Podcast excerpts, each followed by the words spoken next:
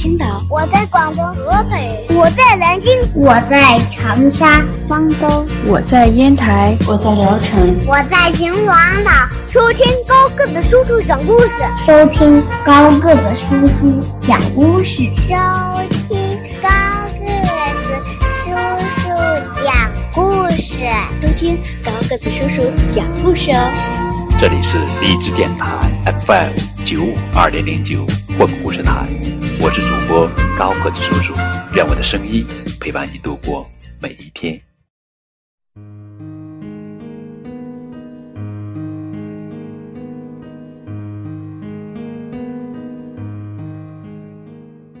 亲爱的宝贝儿，今天要给你们讲的故事的名字叫做《乌拉拉王国的小王子》，作者是。李芳菲著，董潇贤会。这本书献给滋养我们的天地，每一粒种子都是奇迹。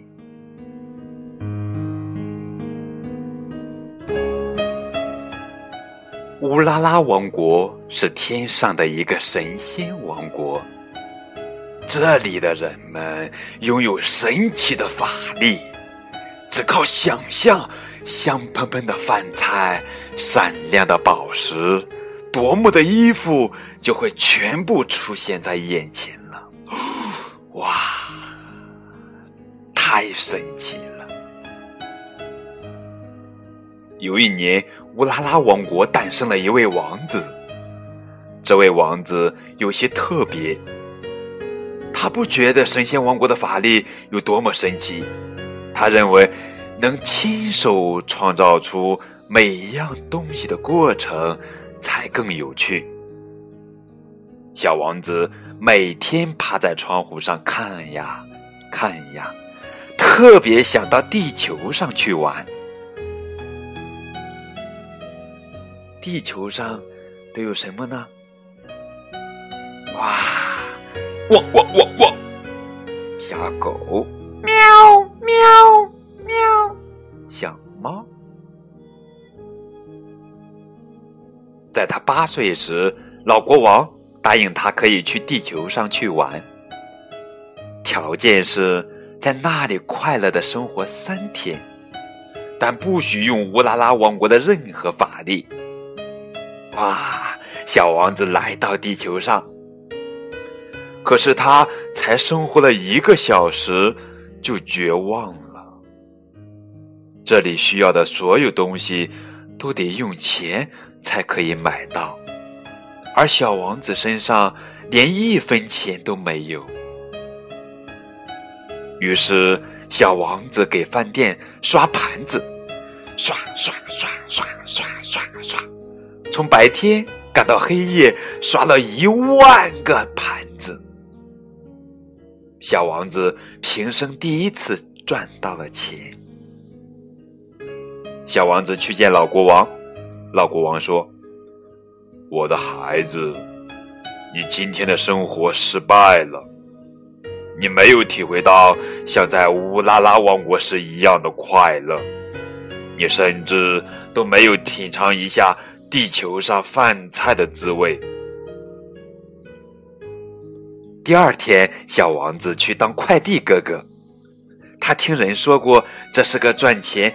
不少的美差，他从早送到晚，赚到了比第一天多得多的钱。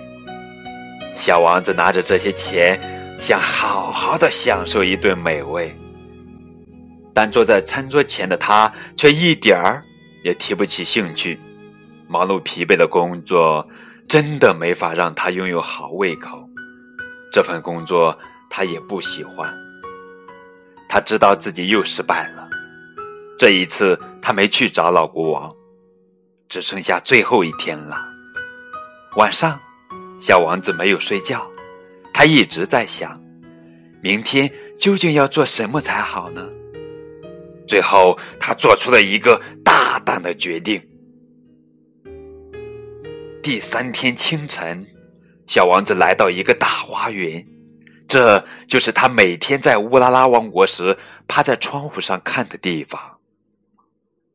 在神仙王国，不用亲手种植，只凭想象，青草呀、大树、鲜花，甚至它们的味道都能出现。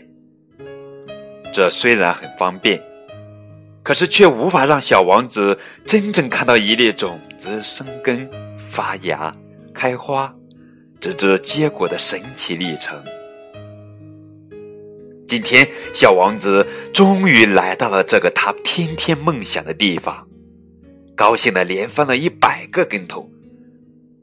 他对老爷爷说：“他想在这里工作一天。”老爷爷答应了。小王子跟着老爷爷一起除草、浇水、修剪花木的枝叶。傍晚时。老爷爷请小王子在梨树下吃饭。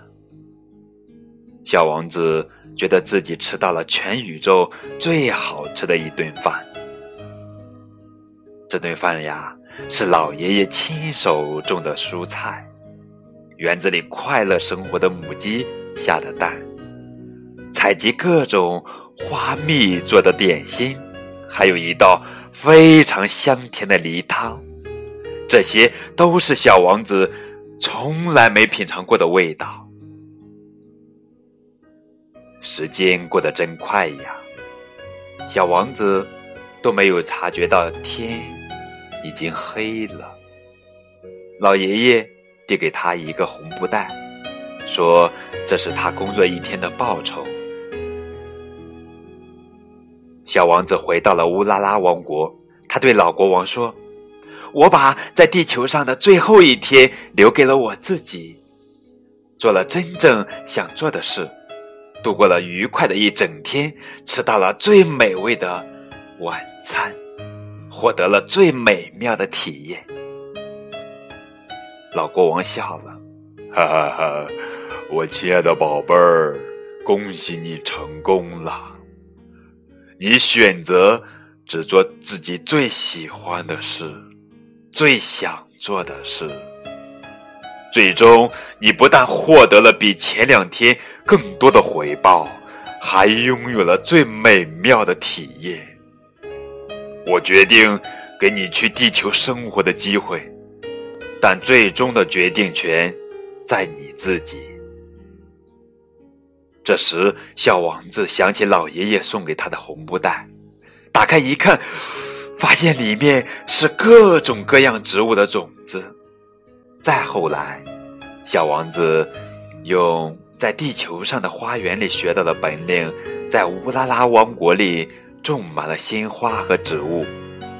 从此，神仙王国里的人们也可以看到一粒种子从生根、发芽到开花结果的神奇过程。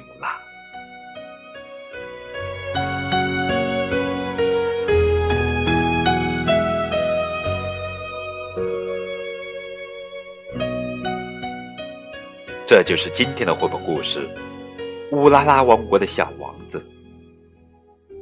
通过这个故事，我们可以看到，看一颗种子快乐的慢慢长大，是一件幸福快乐的事情。我想，在这本书当中，大人和孩子都会找到自己心爱的种子，并且学会快乐的陪着种子慢慢长大。